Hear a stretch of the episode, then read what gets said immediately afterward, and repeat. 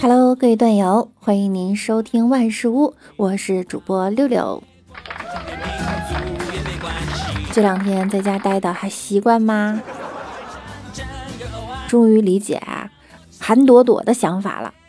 去年的这个时候啊，大家是不是都在骂她？现在扪心自问一句：难道你不想出去玩吗？以后再也不抱怨堵车了，因为那才是繁华大道；以后再也不埋怨人山人海了，因为那才是国泰民安。算了，堵的时候想骂还是忍不住。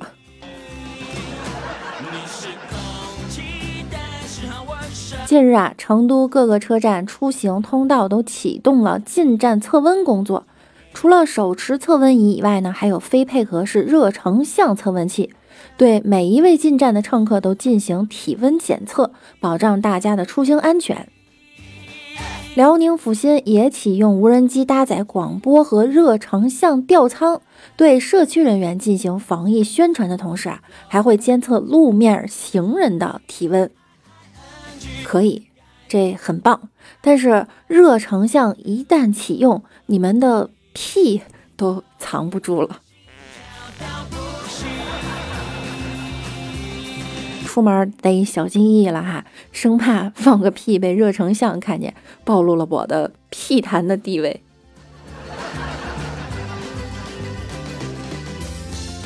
上期节目中呢，我们还说猴子没有人喂了，继猴子、海鸥之后啊，现在奈良的鹿也被饿到了。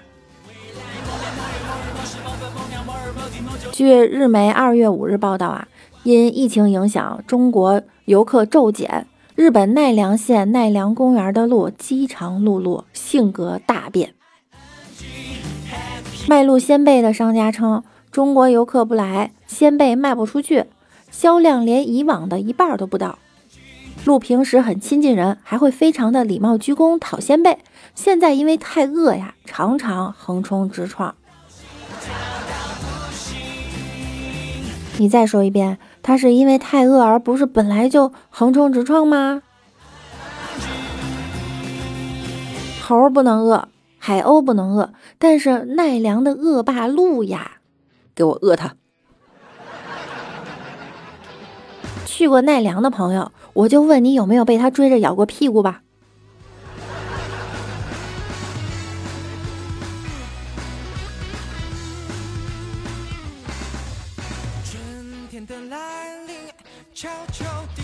由于受到肺炎疫情的影响啊，而一些单位呢又必须开工，于是食堂变成了这样：单人单桌，每人隔几米，不准交谈，吃完就走，还有人监督。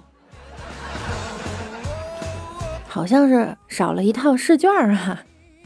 不准交头接耳，不许传递餐具，有问题举手示意打饭阿姨，不许带餐盘离开食堂。不许偷看别人吃饭！哎，那位同事，把脑袋转过去。报告阿姨，这道菜没吃过，不知道咋吃啊。收餐台摆在讲台的位置处，收餐大爷说呢：“吃完的可以提前交卷了啊。”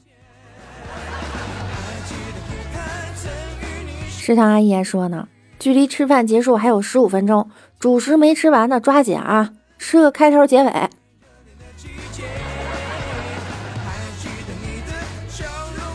作为一名社恐，表示很开心，希望疫情过去后也能把这种就餐方式发扬光大，尤其是在公司跟半生不熟的同事坐在一起吃饭，打完招呼下一句就不知道说啥了。而且呢，食不言，寝不语。吃饭时说话，再怎么注意，都会有细微的飞沫掉进饭菜里，感觉很不舒服。最近各大小区门口啊，保安都开始检查体温了，不知道你们家的小区是不是也这样哈？有个网友发了一张图，在小区门口遛狗，居然连狗都需要检测体温。保安还得问呢，你哪个单位的？口罩都没戴就想进来？干得漂亮。狗的体温正常值比人高个一两度，哎，直接按发烧给隔离了吧。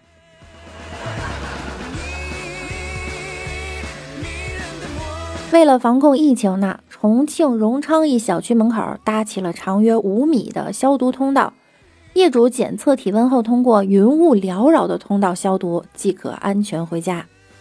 据悉啊，该通道设立由一个小区业主建议，该业主呢正是重庆市畜牧科学院院长。据此小区物业副总经理介绍啊，该通道建成成本呢约一万五千元，主要使用复合过氧乙酸消毒液及八四消毒液，对病毒有很好的灭杀效果，对人体基本无害。这套设备呢是正规养殖场常见的消毒设备，用于进入厂区前的消毒。这是我生平第一次想要一个养猪场同款。既然是养殖场的设备，也不用担心对人体危害了。建议小区、商场，尤其是车站、机场建起来，圈养业主科学放牧。所以啊，劝解大家不要再吃野味了，看看人家养殖场的设备多让人安心。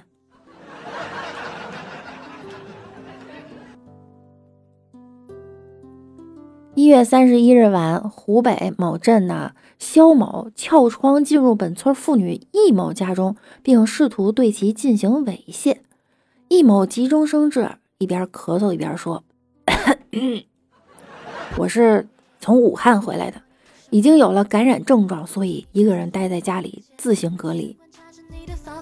当肖某听闻，连忙抢走手机及包里的八十余元现金后逃离现场。凌晨，肖某在其父亲的陪同下自首了，目前已被刑拘。这大概是迄今为止病毒唯一一次发挥了一丝正面作用啊！连抢劫犯出门抢劫都想着戴口罩。那些依旧拒绝戴口罩的人，应该向他们学习一下。不过这次自首就不要减刑了，他自首大概主要是怕治不好病。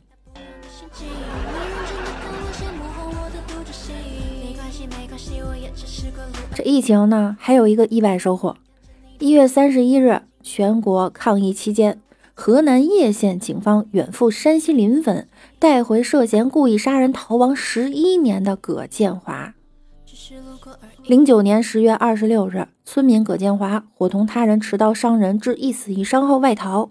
二零二零年初，山西临汾警方借疫情防控之机加大排查后，没有身份证、找不到工作的葛建华，因为没钱买饭吃，连续数日食不果腹，最终投案自首。从此，监狱除了包吃住外，还多了一个好处哈，完美的隔离空间啊！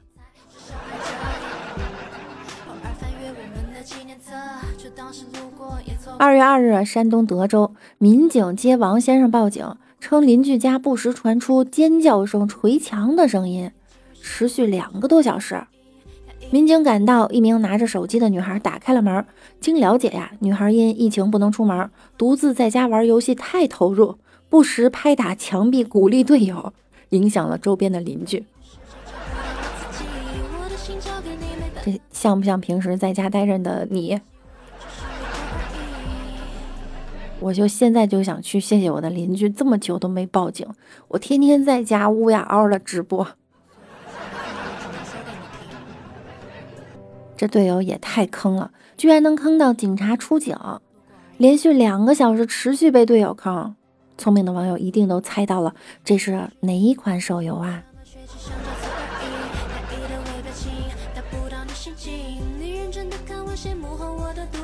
好了，我们来看一下上期节目中小可爱们的留言。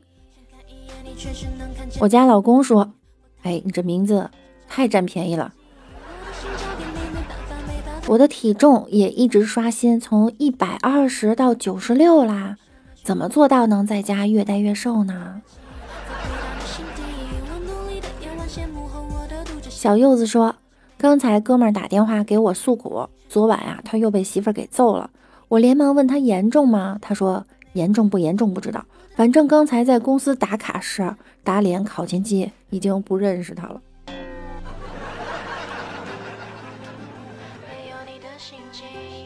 三宫六院猪猪说，早上起床之后突然之间肚子疼，于是就慌张的把妻子给吵醒了。当时妻子非常的生气，我也没有理他，于是就去跑厕所了。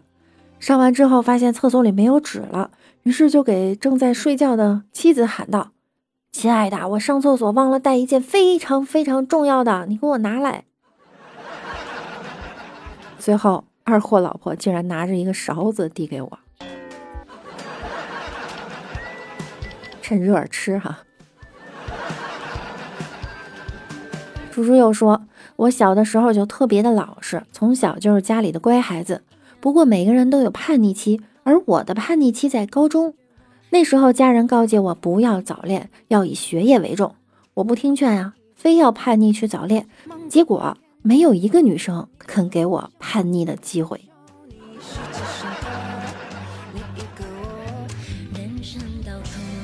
和女朋友已经恋爱三个月了，今天终于来到了他家里做客。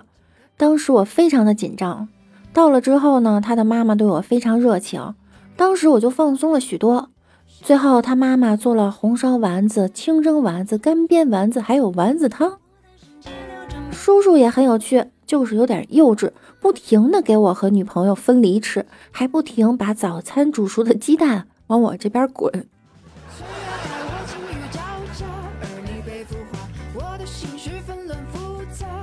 呵呵，有毒说，上段子之前，我想劝家长们善良酷。段子奉上，暗恋公司一女同事已久，今天我鼓起勇气打个电话给她，能来你家里玩吗？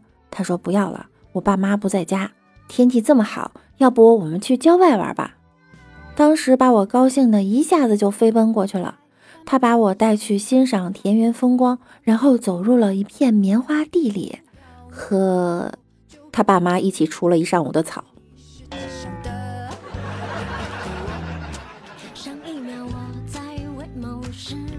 小柚子又说：“哎，醒醒啊！三句不离好吃的，你的麻辣烫送到了。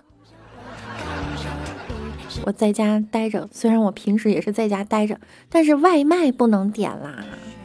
好想念我的麻辣烫、冒菜、烤串儿。”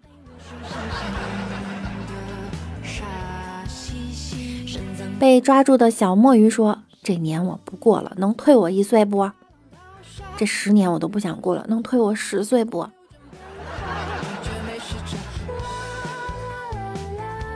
好啦，本期节目到这儿就要和大家说再见了哈。今天呢是元宵节了，正月十五了。虽然是团圆的日子，但是如果还在家里自行隔离的朋友们呢，还是要健康是第一位的哈。希望我们可以共度难关，早日迎接美好的明天。祝大家开心快乐！那我们下期再见喽，拜拜啦！